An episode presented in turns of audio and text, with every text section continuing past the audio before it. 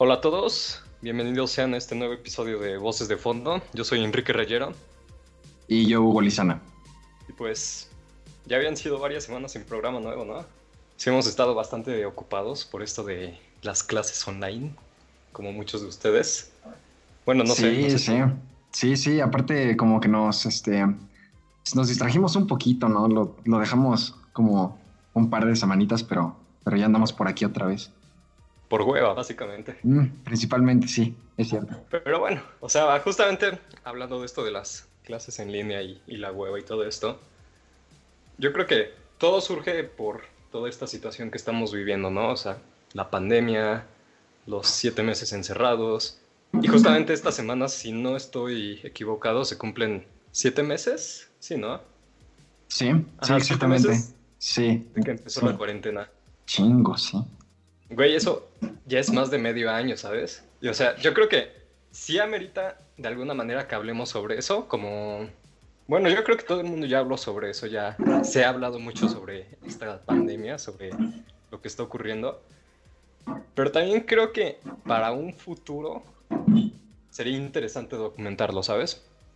Sí, claro, estaría bien. También este, algo que pienso es que la mayor parte del, del registro que ya se ha hecho sobre esto, pues es mayormente científico y creo que también estaría como más chido tratarlo en un tema aquí más, más personal.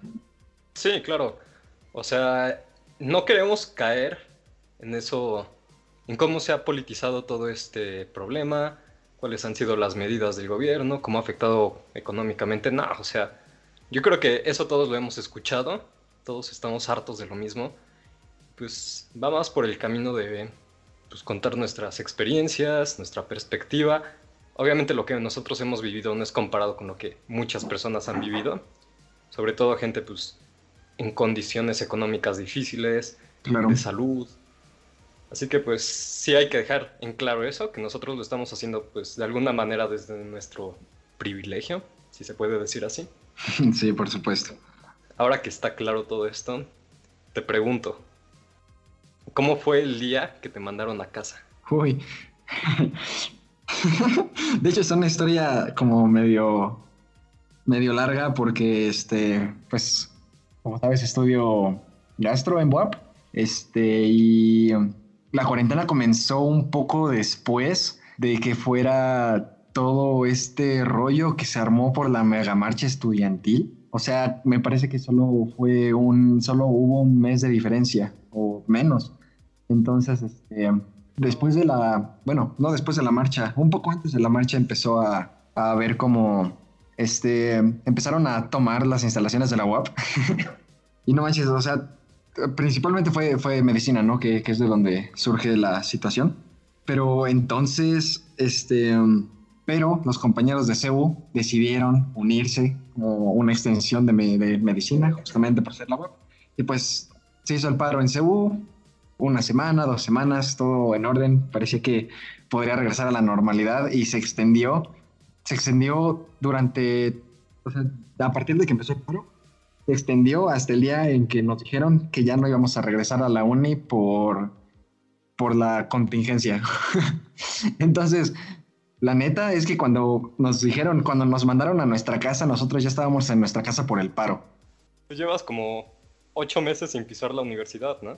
Sí, sí, yo ya, yo ya llevo como un mes, uno o mes y medio más, o tal vez hasta dos meses más. Güey, ¿sabes qué es lo que más se me hace interesante? Que fue este pedo de la marcha. Y, y a las tres semanas más o menos empezó todo esto de la pandemia, güey. Sí, sí, Pero sí. lo que se me hace curioso es que, o sea, tú, tú y yo estuvimos en la conglomeración de gente que había. Y tú imagínate si eso hubiera ocurrido a lo mejor dos meses después imagínate la de casos de estudiantes que habría o, o, hubiera habido en ese momento, ¿sabes? Hubiera estado muy cabrón. Porque según yo éramos entre 70 mil y 100 mil personas, ¿no? O algo sí, así, sí, eran muchísimos, más o menos. Habían, habían personas que decían que llegó hasta los 120, creo. Sí, sí, o sea, era una conglomeración gigante. Nunca había visto algo así. O sea, a lo mejor una persona que tuviera el virus ahí, imagínate a cuántos hubiera contagiado. O sea, sí, hubiera no estado mames. muy cabrón, güey. O sea, incluso ya, ya estaban empezando a, no, no recuerdo si ya, ya estaban empezando a, a aparecer casos, güey, pero, o sea, era de que hace unos, un poquito antes de que comenzara el año, pues apenas era como, como la idea, ¿no? De que estaba comenzando la epidemia, pero en China.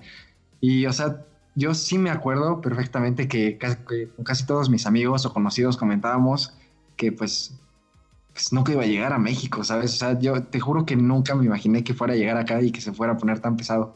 Entonces, o sea, pensar que fue una diferencia de un par de meses, o sea, sí, sí es como muy impresionante que ese, o sea, que ese evento se diera y no fuera uno de los catalizadores para las, para los como eventos de, este, ¿cómo se llama? De contagio más grandes, porque sí, sí pudo haber sido muy peligroso. Güey, es que creo que ni siquiera fueron meses. Me parece, si no me equivoco, la, marcha fue el 5 de marzo o algo así. Y nos mandaron a casa, bueno, a algunas personas el 14 de marzo o algo así. O sea, no pasó ni semana y media o dos semanas, no sé. A lo mejor me estoy equivocando, pero fue un periodo de tiempo súper corto. Y sí, sí está muy impactante, ¿no? Porque imagínate la de casos que hubiera habido, ¿no? Sí, claro, sí. Exactamente, sí, sí, habría estado muy cabrón. Pero entonces, tú llevas más tiempo que yo en esta pandemia, bueno, en esta cuarentena. Sí, exacto. Yo ya llevaba, yo ya estaba en mi casa cuando me pidieron irme a mi casa. Ok. Tú, todavía seguías en clases, ¿no? Yo recuerdo muy bien las fechas. Era sábado 14 de, de marzo. Yo estaba en clase, porque sí tenía clase los sábados. Y, y, me acuerdo que empecé a ver que a todo el mundo lo estaban mandando a sus casas. Todas las universidades empezaron a decir que, que iba a haber pues esta cancelación de clases, también porque ya se venía Semana Santa. Y a todas las universidades las empezaron a mandar a la BOAP, al TEC, a la UDLA, a la Ibero, a todas, menos a mi, a mi universidad, que no vale la pena mencionarla. Y, y recuerdo perfectamente que yo me enojé porque el domingo, el día siguiente a eso, anunciaron como a las 6 de la tarde que todavía iba a haber una semana de clases más. O sea, la semana del 16 de marzo al 21 de marzo, me parece. Mamá, qué mamada. Ajá. Güey, todas las universidades ya habían cancelado clases menos la mía. Y pues yo estaba emputado, ¿no? Porque pues no quería arriesgar mi vida. y... Y ya fue... No, creo que no se hizo la, la semana completa de clases. Algunas personas sí empezaron a faltar. Y pues sí, o sea, no, no llegamos a la semana completa. Pero, güey, para mí sí fue una mentada de madre que, que no se respetara eso, ¿no? Porque muchas personas son foráneos, mucho foráneo viene a Puebla. Y tú imagínate que te vas a tu casa un fin de semana y te dicen que todavía tienes que regresar otra semana a clases cuando, cuando está comenzando todo este pedo, ¿sabes? Y sí, ahí como que empezó cierta rivalidad con mi universidad, pero ese es otro tema. un tema para otro día. un tema para otro día, sí. Pero bueno, entonces tú llevas ocho meses en tu casa. ¿Y cómo ha sido la reacción de tu familia? Y la tuya. Pues, uff, digo, yo solo vivo con, con mi mamá, pero fue este, como fue tan rápido todo, o sea, digo, yo ya, yo de por sí, pues ya estaba en mi, en mi casa, ¿no? Este, ya es cuando estaba empezando con las clases a distancia, porque incluso desde entonces ya nos empezaban a pedir trabajos, pero por, pero en línea, justamente por, por lo del paro es cuando se empezaron a mover la mayoría de mis maestros. Claro. Este, y ya que empezó a salir en las noticias de que ya hay casos en tal estado, luego en este, en tal, y luego en Puebla, pues la neta es que este, yo siempre estuve como tranquilo, pero al menos mi mamá sí se sentía muy, muy asustada y ahí fue, o sea, tan solo desde, las, desde los primeros días, semanas, es que ya me, nos encerramos en casa y ya no, o sea, digo, ya no, ya no salimos para nada más que para comprar, ¿sabes? Sí, sí. Y fue, fue bien, fue, fue también medio chistoso pensar que, o sea, fue como rápido. Yo, yo me acuerdo bien que los primeros días sí nos llegamos a ver aquí con los, con los compas. Y sí recuerdo así como de, no, a ti ya te mandaron a tu casa, Simón, a ti también, y a ti, Enrique. Yo así, no, a mí todavía no. bien enojado, güey. Sí, sí, güey, sí, está, sí bien culero. Pero, o sea, este, o sea, empezó y, y no los volví a ver, güey. Hasta tu cumpleaños. Exactamente. Un cumpleaños bastante agradable, pero al mismo tiempo culero, porque ni abrazarlos pude. De ahí el título del, programa. Pero, Exactamente. ya que lo mencionas, ya que lo mencionas, lo de, por ejemplo, tu mamá, que fue la persona que más se preocupó en tu casa, no sé si generalizar, pero en mi casa también se dio así. O sea, creo que la persona más preocupada hasta la fecha es mi mamá. Y, güey, no, no sé cómo sea en tu casa, pero en la mía te juro que es todo un protocolo salir y entrar de mi casa, ¿sabes?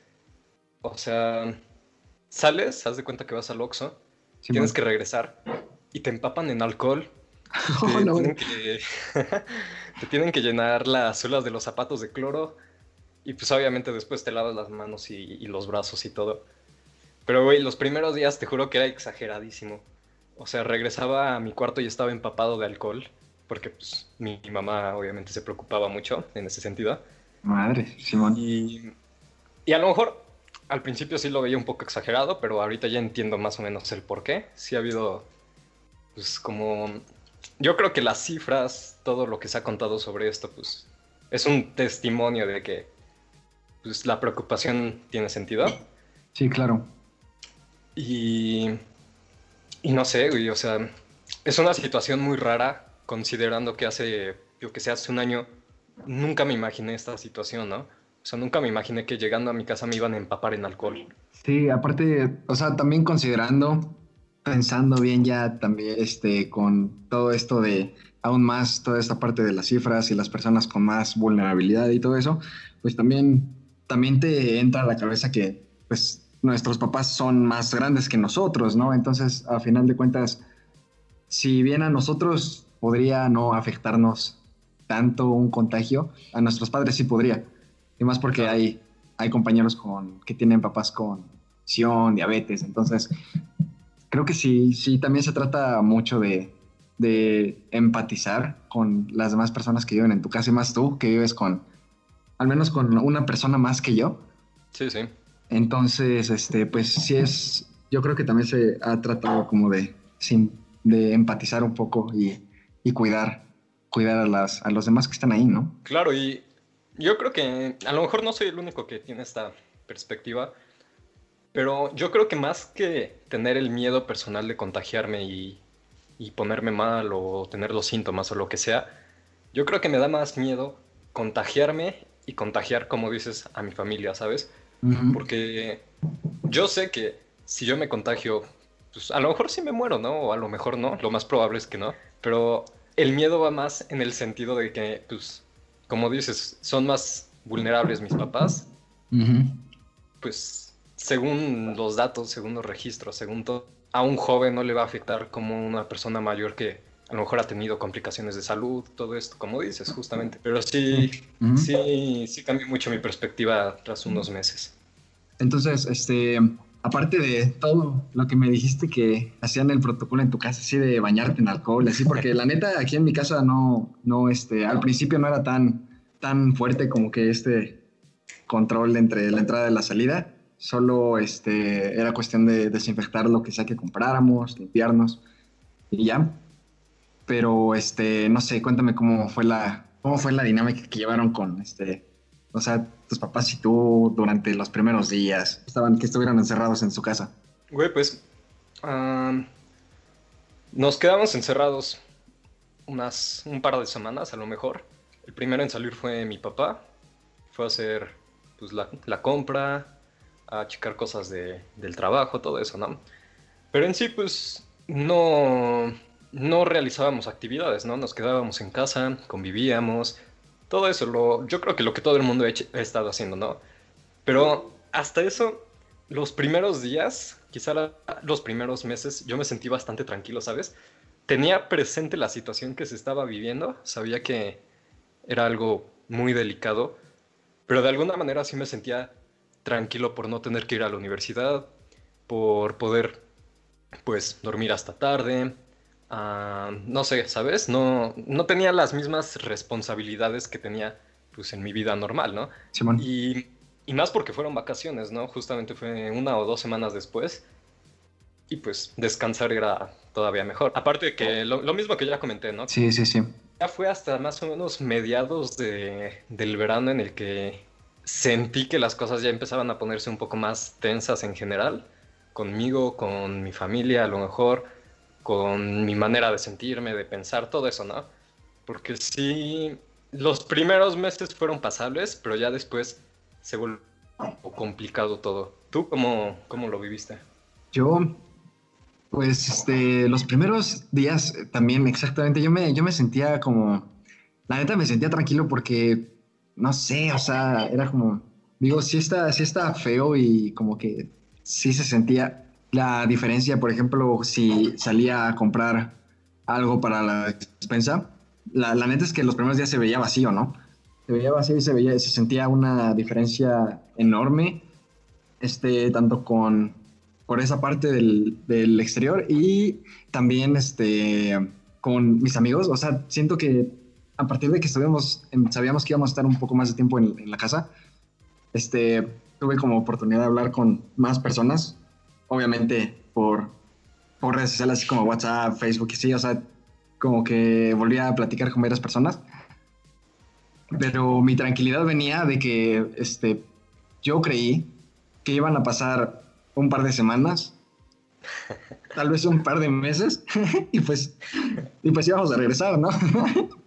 Pobre iluso. Eh, Simón, ahí, ahí me, puede, me, puedes pintar de payaso. Qué ve. Exacto. Y, güey, o sea, yo, yo te juro que sí creí que se iba a acabar rápido. Y, y de hecho, un, un, poco de tiempo antes de que terminara el semestre, yo me iba a ir de viaje a Guadalajara por, por un proyecto de la escuela con, pues, con mi equipo, ¿no? Y pues este, pasó que me resfrié bien gacho un día antes y luego estaban ya diciendo que, que o sea, es, es, justo en los días en los que se estaban todos los medios quejando de que estaban diciendo así de, no mames, no puede ser que no cierren las fronteras, que sigan dejando pasar a todo el mundo. Y pues nos íbamos a ir en avión, güey, o sea, nos íbamos a ir en avión. Entonces, un día antes, yo todavía dos días antes ya estaba seguro de que sí me iba a ir, hasta estaba empezando a hacer mi maleta y así. Y pues un día antes ya, o sea, me pasó eso y mi mamá dijo, él ni madres, no te vas a ir y no me fui, güey. Güey, pues sí, era lo más sensato, ¿no? Sí, exactamente, sí, era, era como lo más... Al, al, principio sí era como frustrante, ¿no? Porque tenía como la ilusión de irme, pero, pero pues sí, sí, o sea, sí, sí entendía que no solo podía pasarme a mí y que al menos yo no estaba en riesgo, sino que podía venir a, a contagiar a mi mamá. Claro. Y es que todo pasó bien rápido y así como creí que, o sea, así como empezó tan rápido, creí que se iba a acabar rápido, ¿sabes? Sí, sí. Yo no te podría decir que creí que acabaría rápido porque estaba más que nada disfrutando el estar en mi casa, todo eso, ¿no? Descansar, todo. Pero en medida de que pasó un mes, luego dos, luego tres, ya empecé a tener esa sensación de que a lo mejor iba a durar más de lo que estaba durando, ¿no? O de lo que se predecía o sea, empezaba a pensar que, no, pues, a lo mejor para octubre. Y era julio, ¿no? Después en agosto, ¿no? Pues a lo mejor para noviembre. Y pues ahorita ya estamos en octubre, ¿sabes? Y la cosa no mejora ni cambia. sí, no mames. Y, y yo ya tengo claro que este año está perdido y probablemente los primeros meses del próximo año también se pierdan. Sí, sí, sí. Así que, no sé, es, es difícil hacer como un, una predicción de cuánto tiempo le falta a esto, sobre todo porque no somos López Gatel. Pero, güey, sí, sí es una situación muy, muy complicada, ¿no? Porque a nadie le había tocado esto, o sea, de todas las generaciones existentes, yo creo que a nadie le había tocado algo así. Y de hecho, cuando definitivamente nos quedamos encerrados fue como un par de días antes o después de que me avisaron que ya no iba a regresar a la escuela. Y este, creo que ya podremos decir que ahí comenzó la, la, contingencia como tal. Y lo primero que hicimos, mi mamá y yo, fue salir a comprar cosas. o sea, como, como si fuera el apocalipsis, ¿sabes? o sea, no, no es como que compramos así como 20 bolsas de papel higiénico, porque la neta siempre tenemos. No, no, no puede faltar, pero de que buscar gel antes de que se acabara, alcohol, ese tipo de cosas, ¿no? Yo creo sí. que esa, O sea, realmente no, no, no podría decirte que me quedé completamente encerrado. Sí fueron, fueron tal vez un, un par de veces de ir a comprar algo que faltara cada, cada semana o cada dos semanas. Pero pues no sé si tú te quedaste encerrado más tiempo o hasta cuánto tardaste en volver a salir. Yo, los primeros días, a lo mejor pasó una semana, dos semanas, lo que hacía era salir de mi casa y dar una vuelta, ¿no? A lo mejor salir media hora a caminar, no sé, y ver cómo estaba la ciudad, a lo mejor comprarme algo en el Oxxo, cosas así. Pero fue, fue así como, yo qué sé, dos semanas a lo mejor. Pero hubo un momento en el que me quedé encerrado completamente por, yo diría que un mes. Luego se hizo mes y medio, a lo mejor llegué a los dos meses sin salir, sin ver la luz de la calle. No, y hubo un día que hubo un día en el que acompañé a mi papá a hacer la, las compras, ¿no? Güey, llegar al súper y que estuviera esta medida de echarte alcohol, tener que entrar con tu cubrebocas, tener que tener un metro de distancia, que no pudieran entrar familias, tener que ir en direcciones establecidas en los pasillos. Güey, era, era un mundo totalmente nuevo, sobre todo aquí porque, o sea, México es un país en donde hay muchísima gente, sobre todo en Puebla. Los supermercados siempre están llenos, las plazas comerciales, el centro. Y era un mundo totalmente nuevo entrar a un super y que hubiera a lo mejor cinco personas en un área de 20 metros, ¿sabes? Y pues sí, esa, esa fue mi primera impresión con el mundo post-COVID. O bueno, inter-COVID. Simón. Pero pues sí, y no sé, o sea, son cosas que me he puesto a pensar sobre todo porque sí fue mucho tiempo que no salí.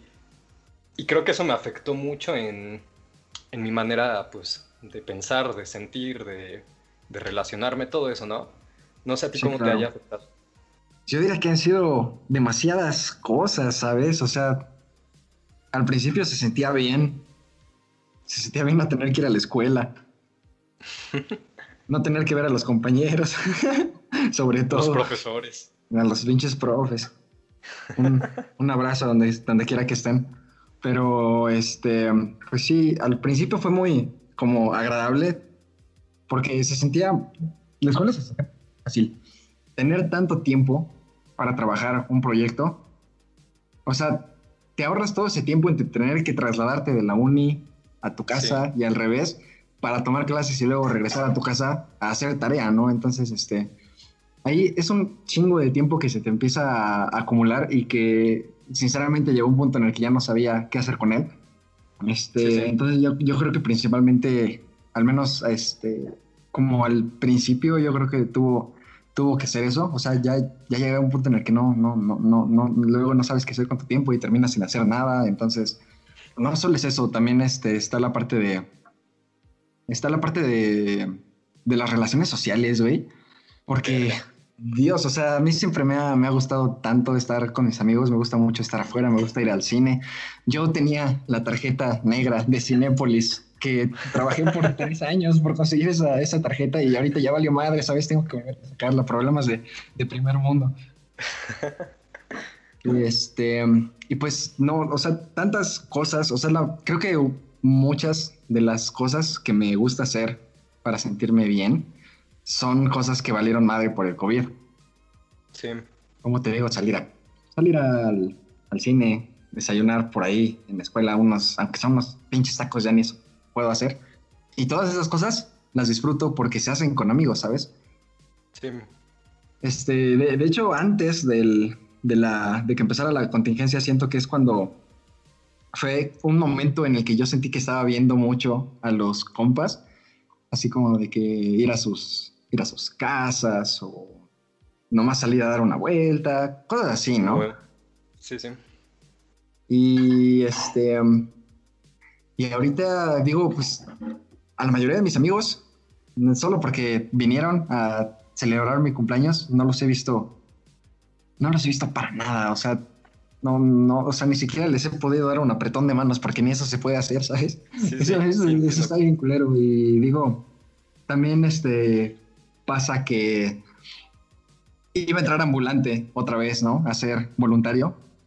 Y habían muchas personas que se ve que son bien chidas y no tuve la oportunidad de conocer. Este, y pues yo me imagino que hubieron varias personas en esa situación que estuvieron a punto de conocer a alguien antes de que empezara la cuarentena y luego ya no se pudo, pues es como tratar de, tratar de conocer, pero, durante, pero con redes sociales, ¿sabes? Y eso es un, un poco, siento que es una limitante para, para cualquier este, nueva oportunidad de conocer personas. Entonces, también está, también está esa parte de, no sé, siento que como somos somos seres humanos y pues somos sociales, ¿no? O sea, también no solo es seguir este, cultivando las amistades que tenemos, sino pues la, el interés por hacer unas nuevas, ¿no? Y pues, pues no se puede. Eso, eso a mí me duele bastante, o sea, tantas personas con las que quiero salir a echar desmadre y no se puede, es, es, es, es doloroso. Eh, creo, que, creo que eso es, lo que más me, me frustra, como que cosas que me gustaban hacer afuera y pues ya no puedo. Y querer convivir con las personas a las que quiero, güey. Yo creo que eso sería como que lo, lo, principal, al menos para mí. No sé, no sé, no sé tú cómo te hayas sentido respecto a eso. No, sí, o sea, comparto cada una de las cosas que dije. Creo que hay algunas que yo he vivido a mi manera. Por ejemplo, no sé, a mí me gusta mucho hacer deporte. Durante casi un año estuve, me metí a natación, ¿no? Y este semestre, pues también pagué, no, el semestre pasado, perdón, pagué pues, clases de natación, ¿no? Porque me gusta mucho. Y, güey, a mitad de semestre nos cancelan las clases, empieza todo este pedo, y pues ya no pude seguir con natación. Y la mentada de madre llega cuando, cuando mi universidad ofrece clases de natación en seco. Güey. Ah, sí es cierto, no mames, no me acordaba de eso. Güey, dime tú qué mamada es natación en seco. y o sea, cosas así me han frustrado mucho, ¿sabes? Como, como dices, son problemas del primer mundo, en el tercer mundo.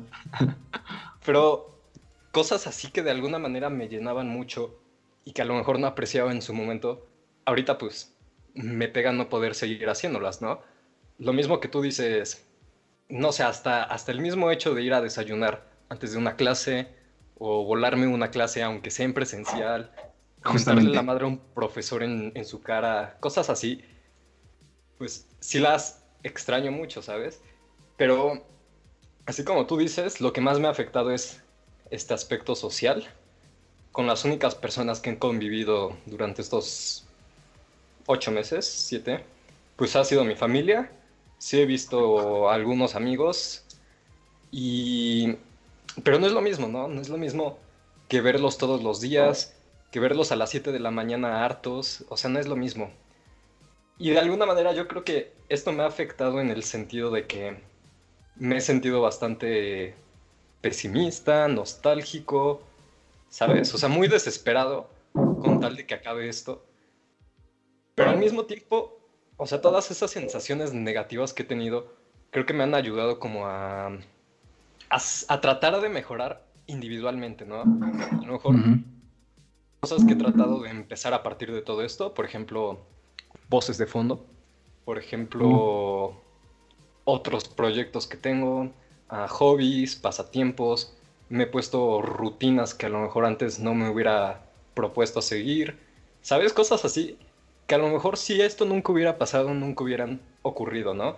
Y es como la parte positiva que le estoy tratando de sacar a todo esto, porque aunque sean cosas que sí estoy valorando mucho, la situación es una basura, ¿no? Y yo igual espero ese día en el que pueda volver a ver a mis compas, pueda volver a tener natación, no en seco. y, y, pues sí, yo creo que esas son las principales afectaciones. Ah, por suerte yo no he tenido problemas pues de salud, a lo mejor económicos un poco, pero no creo que se pueda comparar con lo que han vivido otras personas, así que de alguna manera eso me hace sentir pues pequeñamente afortunado, si se puede decir. Y, y bueno, un poco aparte de todo esto, ya que estamos hablando quizá un poco del tiempo, no sé si a ti te pasa, pero, o sea, yo la noción del tiempo la tengo totalmente destruida, ¿sabes? O sea, hay semanas que se me pasan en dos segundos y hay semanas que parecen meses.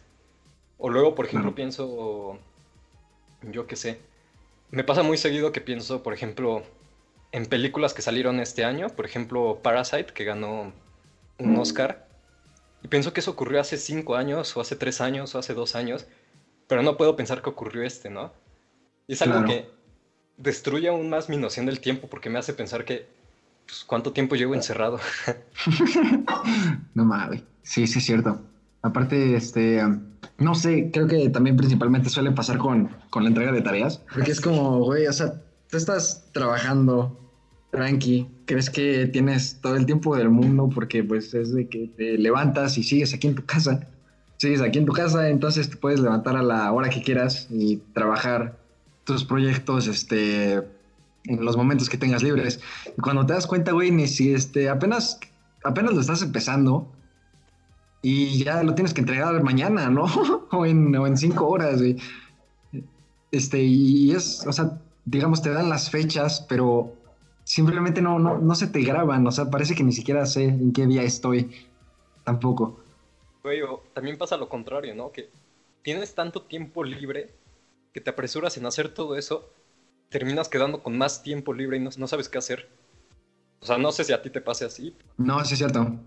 Sí, y sobre todo, sobre todo al principio de semestre, porque es como de, le voy a, le voy a meter chingón al semestre para para pasarlo chido. Hay que aprovechar que, que, es un poco más sencillo estando en casa. Y ahorita ya traigo, ya traigo entregas aquí. o sea, ya, ya, me estoy ahogando en, en entregas, güey, un poco. Pero al principio sí era como de que me dejaban una tarea este día y el mismo día la hacía, aunque se entregara la próxima semana, güey. Y ahorita, pues, pues no manches, o sea, al principio era diferente, al principio tenía un chingo de tiempo. Ahorita me está comiendo el tiempo, pero cuando termine de entregar lo que ya, lo que ya traigo atascado, pues otra vez voy a quedar con un chico de tiempo. pero ya que mencionamos este tema de la universidad, algo que siento que pasa mucho es que no representa un reto como tal las clases, ¿no? O sea, digo universidad, pero también puedo referirme a prepa, secundaria, lo que sea. No creo que representen un, un reto como lo hacían, ¿no? Porque hoy puedes tener un examen y junto puedes tener los apuntes en tu computadora puedes sacar un, un 10 tan fácil, ¿no? Y siento que eso también es como un factor que desmotiva mucho. El hecho de a lo mejor no tener en riesgo, no sé, que te reprueben por no llegar a clase o que no entregaste una tarea, porque al final tienes la oportunidad de, todo, de, de hacer todo eso y no tienes la excusa como para decir que no pudiste hacerlo, ¿sabes? Sí, por supuesto. Lo tienes todo tan servido que resulta muy fácil y al menos a mí sí me ha pues desmotivado mucho, ¿no? O sea, para mí la universidad es como, ah, pues asisto porque tengo que, pero no, no con gusto porque tampoco estoy aprendiendo nada, ¿sabes? Sí, exacto. Y sobre todo yo que se, supone que tengo que hacer clases prácticas para cocinar y pues, o sea, está cañón. En nuestra casa de repostería, güey, nos, nos dividimos a quién le toca hacer la siguiente práctica y solo uno de cada equipo, o sea, cinco de 30 güeyes se ponen a cocinar ahí enfrente de, la pinche pantalla y tenemos que estar sentados ahí por dos, tres horas hasta que terminen, güey. Eso está horrible. güey, pero es que, por ejemplo, en tu caso son prácticas, güey. Y ahí está culerísimo porque estás perdiendo la experiencia totalmente. Porque a lo mejor sí lo puedes hacer en tu cocina, ¿no? Pero no es lo mismo, ¿no? A lo mejor necesitas un, un horno hidráulico de 20 mil, no sé, güey. Pero a lo mejor no lo tienes en tu casa, güey, y no te puede salir el platillo que necesitas, ¿no? Y pues, no sé, la, práctica, yo creo que es donde más afectado se ve, pues, pues, la educación, ¿no? Sí, claro. Sí, o sea, también hay que pensar que todas las personas que tienen clases, que deberían tener clases prácticas, se pierden toda esta parte de la retroalimentación que te puede dar un profesor, que los profesores dan clases prácticas en teoría son unos expertos en ese tema. Entonces, o sea, claro, como dices, puedes hacerlo, pero te pierdes de toda la retroalimentación que te puede dar un profe. O sea, y más estando en el momento, porque ¿cómo, cómo te puede decir un profe que tu pastel ya está listo? Sí, o sea, sí, claro, puedes enseñarle un, con tu cámara el horno, ¿no? Pero pues ¿cómo chingado va a saber el profe que ya está listo tu pastel? Güey, o deja tú que, sepa que está listo. Que, sepa a qué sabe el pastel, güey, porque puede saber y verse bien. Simón, sí, he estado, he estado en esa posición.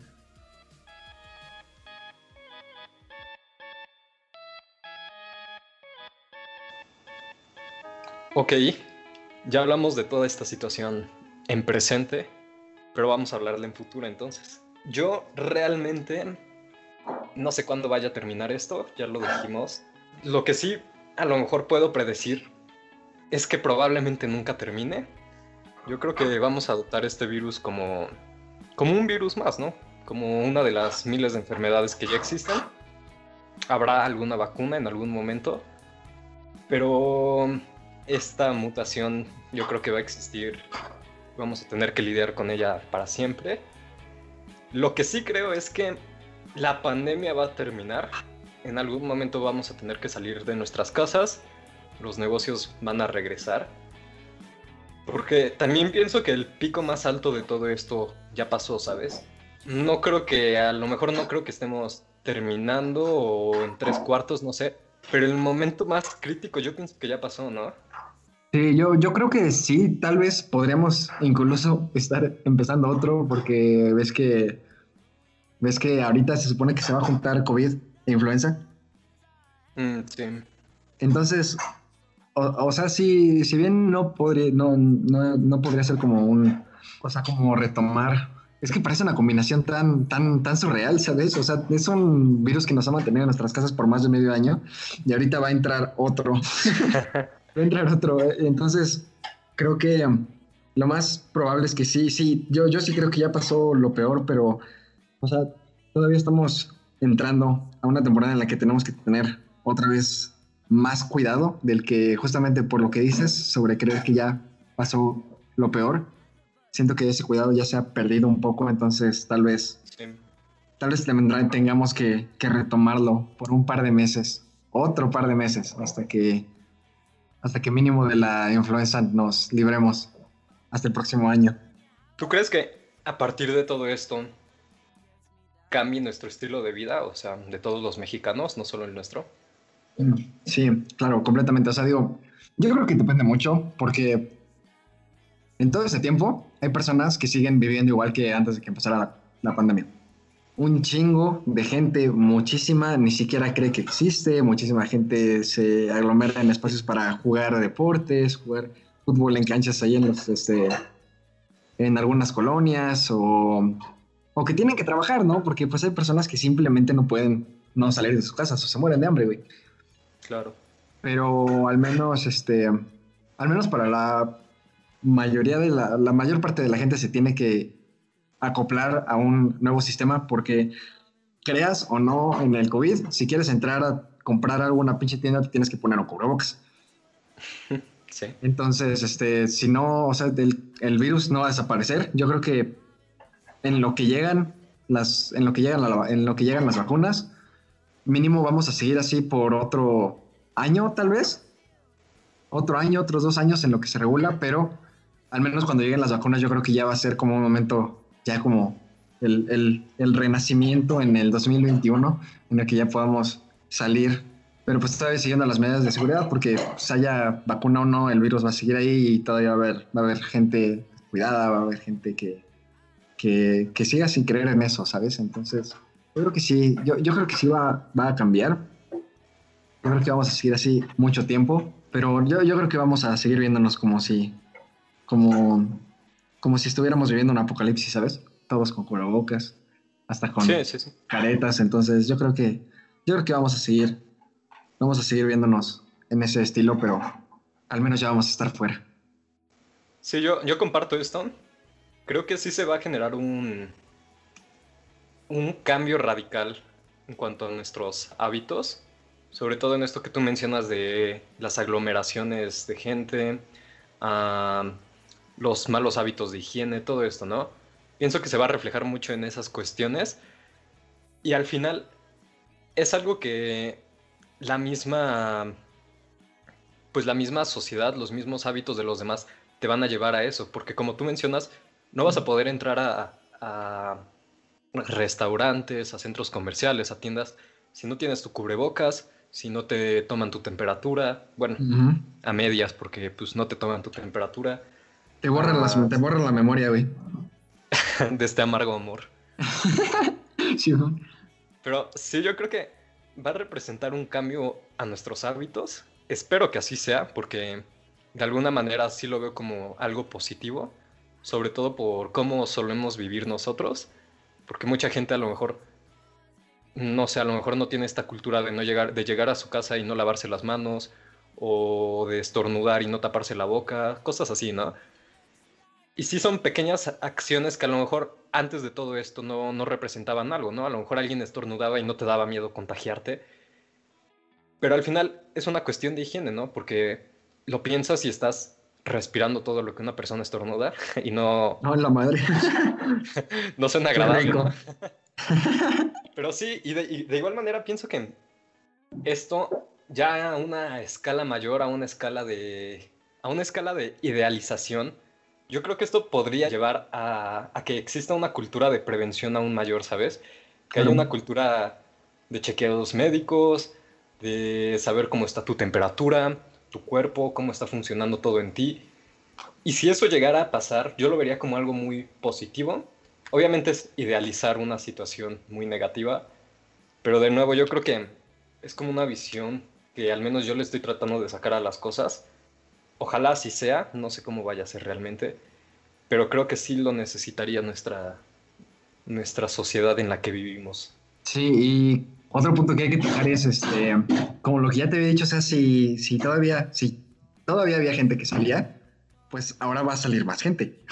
Entonces, yo creo que también hay que, yo, yo, creo que también se van a tener que, que ajustar los hábitos a ese, a ese tipo de cosas porque digo, si ya se puede salir, o sea, si oficialmente yo escucho como en medios oficiales así de, ya se puede salir, ya se pueden abrir los lugares, ya todo. O sea, yo, yo, yo lo primero que, que, querría hacer sería ver a mis amigos, ¿no? Pero ya va a ser una situación en la que vamos a tener que pensar cómo vamos a llevar a cabo una reunión. o sea, no, no, siento no. no me imagino exactamente cómo podría ser una dinámica, pero, o sea, ¿tú, tú, qué te imaginas que, que podría pasar con, con reuniones, con, con eventos, así como, no sé, los festivales de música, fiestas, lo que sea, güey. Si es que, o sea, las, las nuevas, las nuevas reuniones sociales en tiempos de COVID. Güey, este tema es uno que me causa mucho conflicto porque todos los fines de semana, todos los sábados, nada más veo mis historias de Instagram. Te juro que me contagio de COVID de verlas porque son puras pedas. y son pedas donde la gente no toma sus medidas, ¿no? Están en, bares, están en casas, hay reunidas 20 personas, güey. Nadie sin cubre, o sea, ninguna persona sin cubrebocas. Pasándose en la misma botella. Chupando todos de la misma botella, güey. Oh, la veré. Y, y no sé, o sea, yo quiero pensar que mis amigos y yo no vamos a tomar esas mismas, esas mismas medidas, ¿no? O sea, sí nos vamos a preocupar el uno por el otro y pues, por nosotros mismos, por nuestras familias. Yo espero que la primera reunión que yo tenga no sea así, porque sí sería pues, preocupante, ¿no? No sé, el, otro día platicábamos justamente de esto, con las nuevas botellitas que sacó Smirnoff de tamarindo. Uy, sí, justo en eso estaba pensando. Güey, son botellitas de 200 mililitros, que para mí esa va a ser la nueva manera de tomar, ¿sabes? Yo voy a llevar mi botellita y pues cada quien se, la, se las arregla como pueda, pero yo con mi botellita. Es más o menos, de, todas maneras es lo, más o menos lo que tomarías de una botella que pagas entre todos, ¿no? Pues sí, si no te compras dos o tres. Ah, Simón, lo que te quepa, no hay pedo. lo que quepa. El punto es tomar.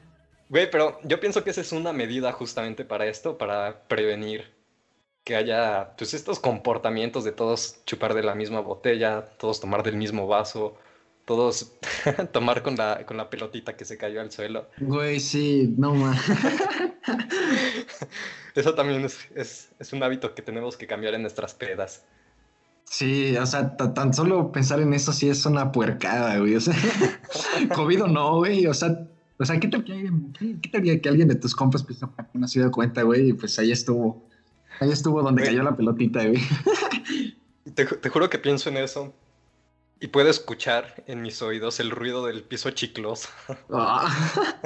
no, hasta se extraña, güey. se antoja. Simón, güey.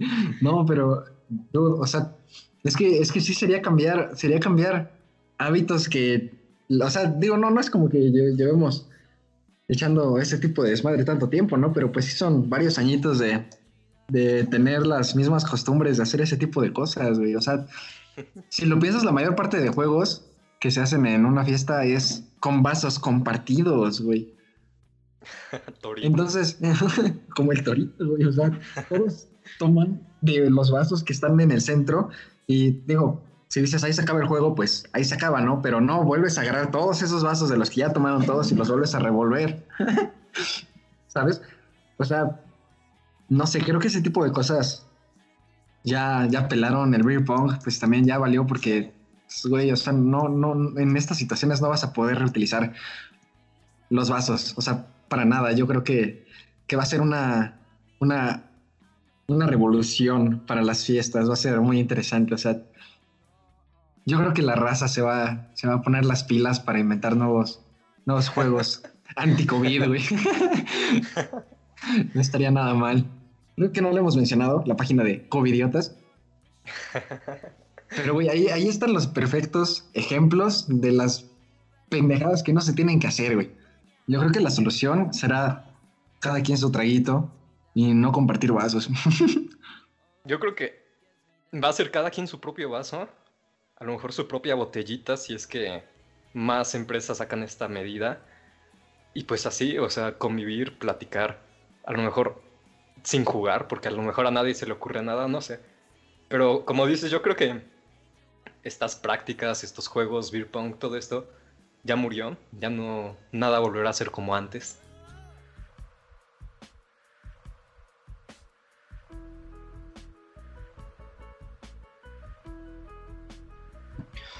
Bueno, y después de. Después de pensar y tal vez hasta planear un poco cómo va a ser nuestra vida, de que podemos reinsertarnos en la sociedad, al menos nosotros que sí hemos tomado las medidas y no hemos salido de nuestra casa, pues creo que no, no estaría nada mal antes de terminar el programa. Como que resumir nada más así en pocas cuentas, pues, ¿qué fue, qué fue lo peor? ¿Y qué fue lo mejor? Bueno, ¿qué ha sido lo mejor ¿Qué ha pasado en esta cuarentena para ti, carnal?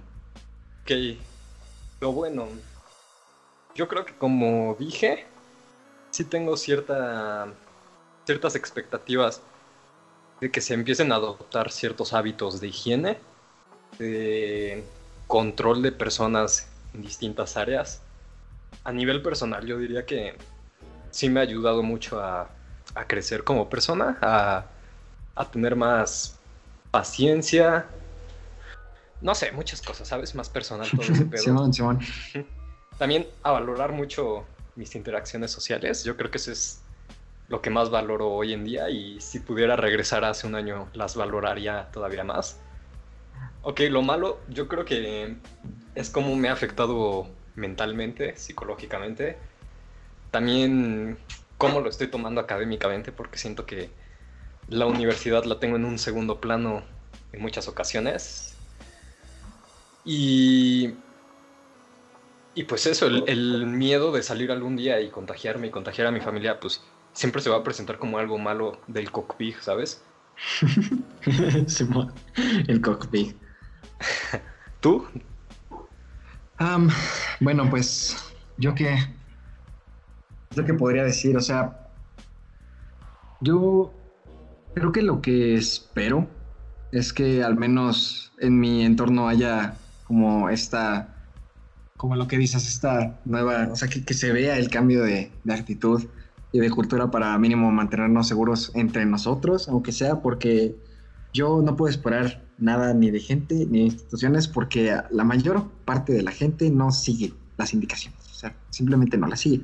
Entonces creo que lo más que, lo que más queda es este preocuparnos por nuestro propio bienestar y al mismo tiempo este, tratar de tratar de compartir esto con, con nuestra gente cercana, ¿no? Que pues, normalmente las personas de tus círculos cercanos tienen como el mismo, al menos tratan de seguir el mismo tipo de valores, ¿no? Entonces, eso, eso esperaría. Y que podamos generar siempre espacios seguros para no volver a dejar de vernos, porque es lo único que quiero.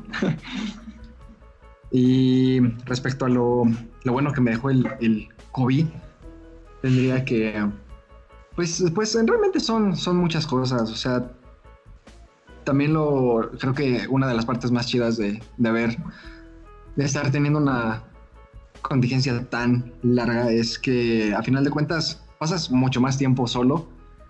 Y creo que muchas personas tienen, suelen tener un problema con, con estar bien estando solas, entonces este, creo que pudieron haber personas, al igual que yo, que aprovecharon para solucionar este tipo de, de soluciones, encontrarse, conocerse más y aprender también, como ya lo dijiste que me pareció muy, muy importante, es aprender a, valorar todo lo que ahorita ya no tienes, ¿no? O sea, o sea a mí, a mí, me, me, me, encanta estar en el exterior, poder caminar por la ciudad y más si es con mis amigos y pues este es algo que, que si no existiera la, si no hubiera pasado nunca, pues seguiría haciendo y lo haría mucho.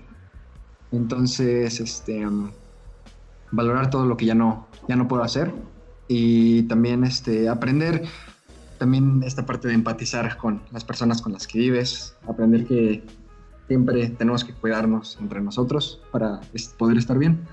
Y pues respecto a lo malo, yo, yo, yo digo que es todo, güey, estoy, estoy harto, te lo juro. sí, hasta la madre. Sí, sí. sí, o sea, ya, o sea, lo malo ha sido tener que llevar una carrera práctica en mi casa con muy poca retroalimentación.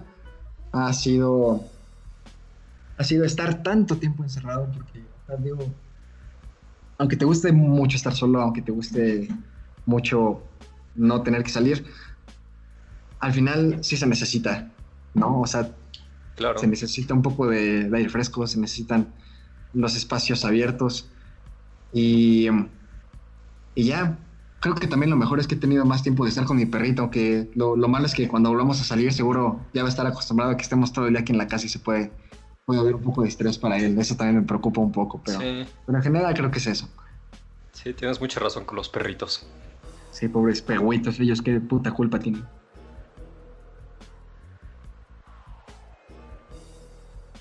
Yo creo que ese es todo el programa de hoy, la verdad. Solo queríamos platicar un poco sobre nuestras experiencias Ah, de nuevo, no, no, queríamos sonar expertos en ningún tema porque no lo somos, solo queríamos compartir nuestras experiencias. Y pues, no sé, a lo mejor sí queremos recomendarle a las personas que sigan cuidándose, que no salgan de fiesta, que si se van a reunir tomen las medidas necesarias, que por favor, no crean que no existe el COVID, porque sí se ven muy mal pensando que no existe el COVID. y sobre todo... Quédate en casa. Quédate en casa, porque si lo haces tú y lo hacemos todos, es la única manera de reducir la transmisión de este virus. Quédate en casa. Quédate en casa.